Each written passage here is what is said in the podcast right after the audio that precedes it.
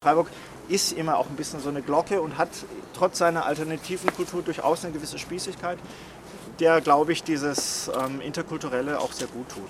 Menschen mit Migrationshintergrund nicht nur in den Rollen als Bedürftige, Schutzsuchende, sondern als aktiv Gestaltende sichtbar zu machen, war Ziel einer Stadtführung, welche gestern im Rahmen der Wochen gegen Rassismus stattfand. Trotz des schlechten Wetters hatte sich eine Gruppe gefunden, migrantische Orte zu besichtigen. Eine große in der Debatte um Einwanderung und Migration oft vergessene Gruppe stellen italienische MigrantInnen dar. Eiscafés zeugen an vielen Ecken der Stadt davon. Doch richteten sie sich von Beginn an nicht nur an ein aus Italien stammendes Publikum, sondern hatten im Nachkriegsdeutschland für die gesamte Kultur eine große Bedeutung.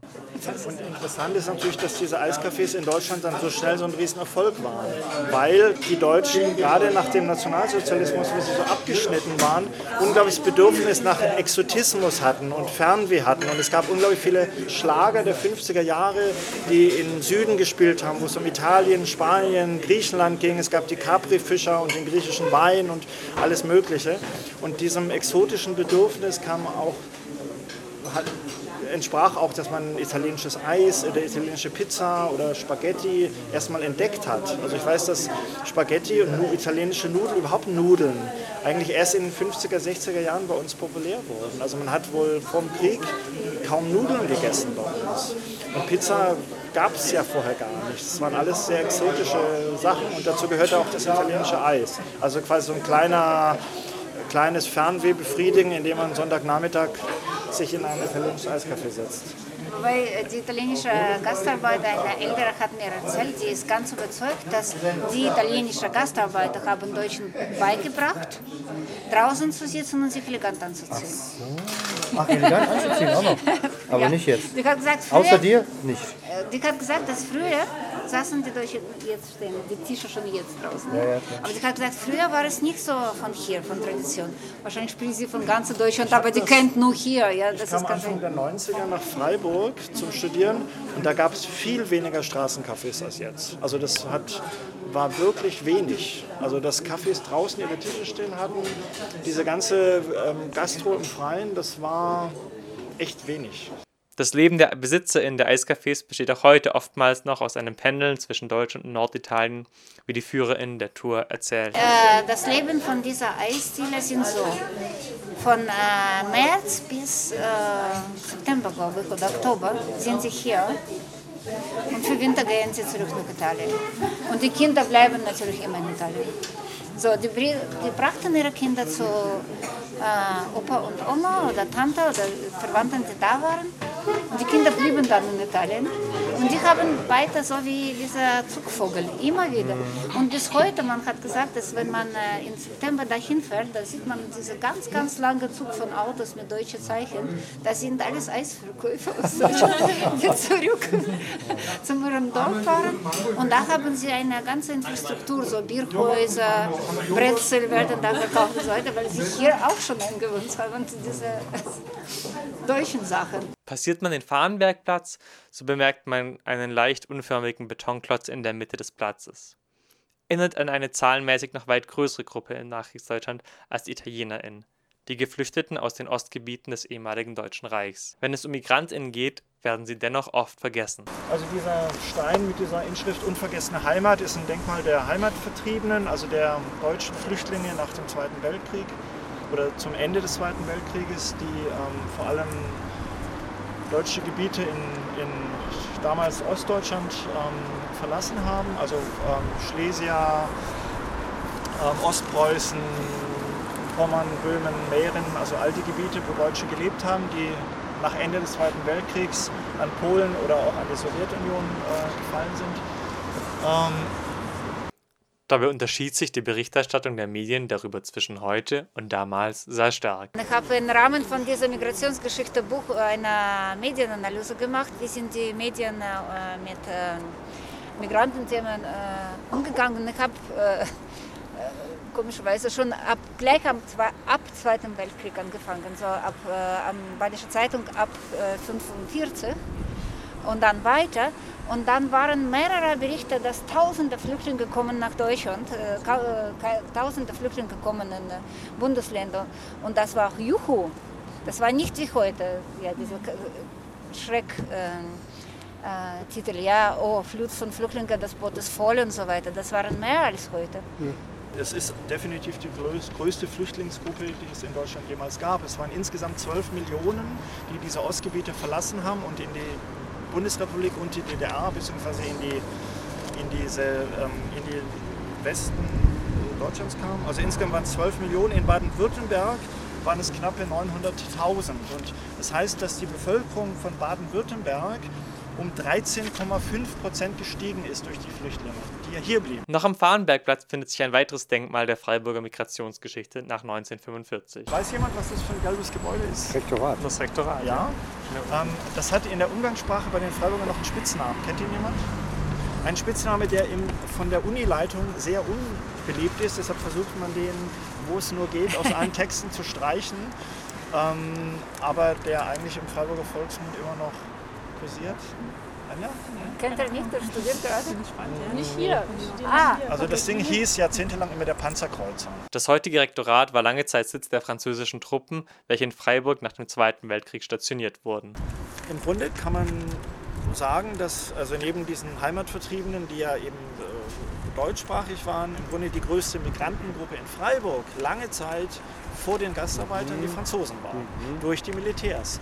Und es standen eben ein paar tausend französische Soldaten hier. Es gab mehrere französische Kasernen, unter anderem das große Vauban-Viertel unten, was dann eben, als die Stadt es kaufen konnte, zu einem eigenen großen Stadtteil wurde. Aber das waren im Grunde französische Kasernen. Es gab noch mehrere andere Standorte in Freiburg.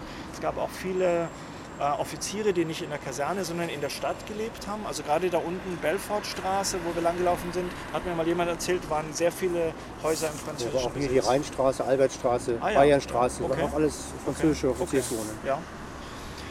Ähm, genau, und es gab eben diese vielen Franzosen, die in Deutschland waren. Die französische Besatzung war ähm, natürlich am Anfang erstmal nicht beliebt, aber man hat sich relativ schnell arrangiert und hat natürlich auch diese kulturelle Bereicherung zu schätzen gewusst. Also die Franzosen haben, ähm, sind 45 in, Deutsch, in Freiburg einmarschiert und haben bereits 46 das Institut Culturel Français, also damals noch Centre Culturel Français eingerichtet, um französische Kultur den Deutschen zu vermitteln und diesen Deutschen, die im Grunde in der NS-Zeit ja im Grunde von jeglicher internationalen Kunst und Kultur und allen Entwicklungen abgeschnitten waren, waren natürlich zum Teil auch sehr froh. Also das Karl-Schurz-Haus, das Amerika-Haus hat sich gegründet, das Centre Culturel Français hat sich gegründet. Das waren im Grunde die ersten Möglichkeiten, fremdsprachige Bücher, internationale Literatur zu bekommen, Filme zu sehen, Musik zu hören. Gerade die französische Musik wurde sehr populär. Also ähm, es gab dann eben französische Schlager und Sachen, die über die Grenze auch nach Freiburg ihren Weg gefunden haben. Und ähm, ja, also das wurde bald von einer militärischen Besatzung hin zu einem kulturellen Austausch, auch durch die Grenznähe natürlich. Und äh, 1963 gab es den Friedensvertrag oder den Freundschaftsvertrag zwischen Deutschland und Frankreich. Und im Grunde haben sich die Beziehungen zu Frankreich schneller normalisiert als zu vielen anderen Nachbarn. Es gab viele ähm, Liebesgeschichten, hat mir mal jemand erzählt. Also diese vielen französischen Soldaten hier als ähm, junge ähm, Singles haben natürlich Freiburgerinnen kennengelernt und es gab viele ähm, deutsch-französische Ehen dann in Freiburg durch diese äh, Besatzungsmacht. Doch fanden sich so nicht nur viele deutsch-französische Beziehungen, sondern auch an anderer Stelle fanden kulturelle Verschmelzungen statt. Die Punk-Kneipe Kiez stellt eine solche dar.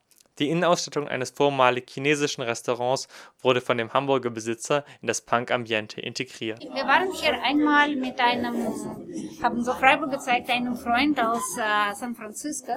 Und sogar er, und er ist sogenannter San Francisco Chinese, kommt ursprünglich aus chinesisches Viertel, aber ist natürlich schon ein voller Amerikaner und so. Und sogar er fand das toll, wie man die beide Sachen, dass man das in, inkludiert hat, die Integration von chinesischem Restaurant und eingebaut.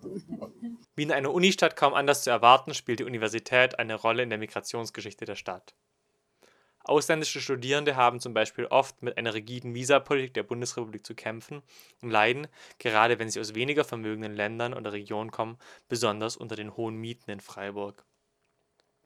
Eine besondere Rolle als Begegnungsort kam in der Vergangenheit auch der Universitätsbibliothek zu.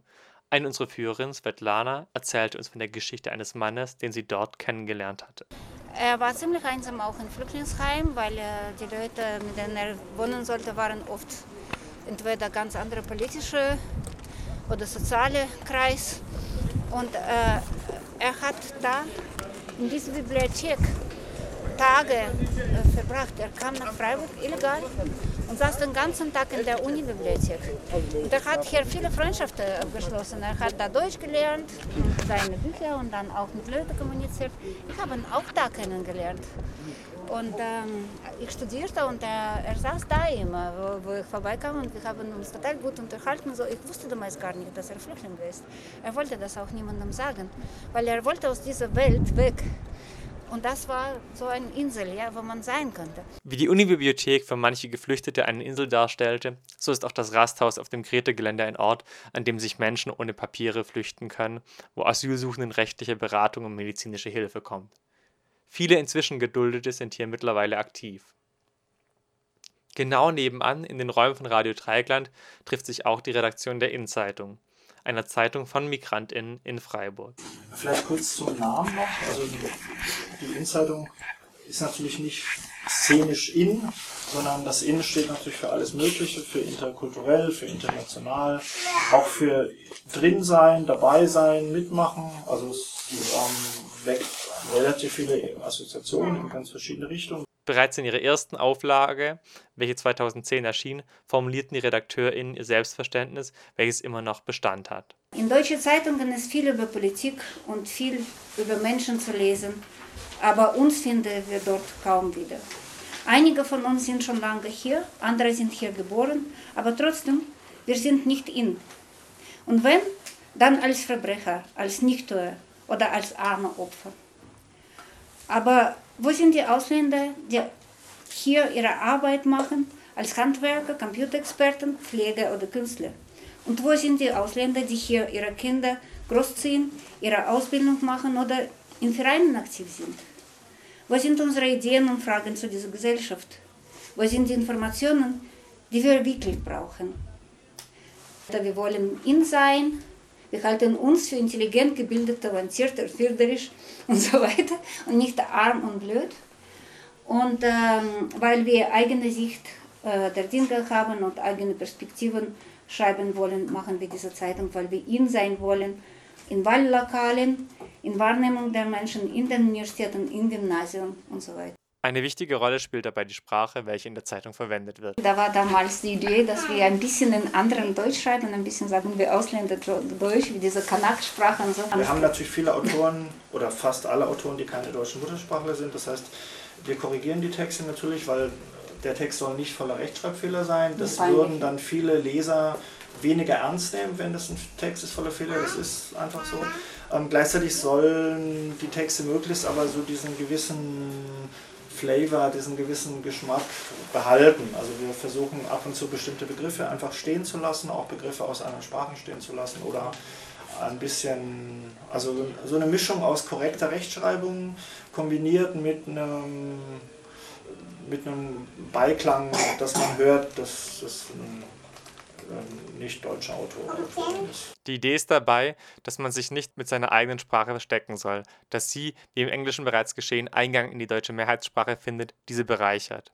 Inhaltlich ist die zentrale Forderung der Redaktion Partizipation, gerade auch bei Abstimmungen. Wesentliche Forderung ist zum Beispiel, weil es um die Wahllokale ging, natürlich das ähm, Wahlrecht bei Kommunalwahlen. Also es ist ja so, dass irgendwann EU-Ausländer das Kommunalwahlrecht bekommen haben, also bei den Kommunalwahlen nur bei denen, aber immerhin bei denen mitwählen dürfen, aber dass natürlich alle Ausländer, die nicht aus einem EU-Land kommen, hier.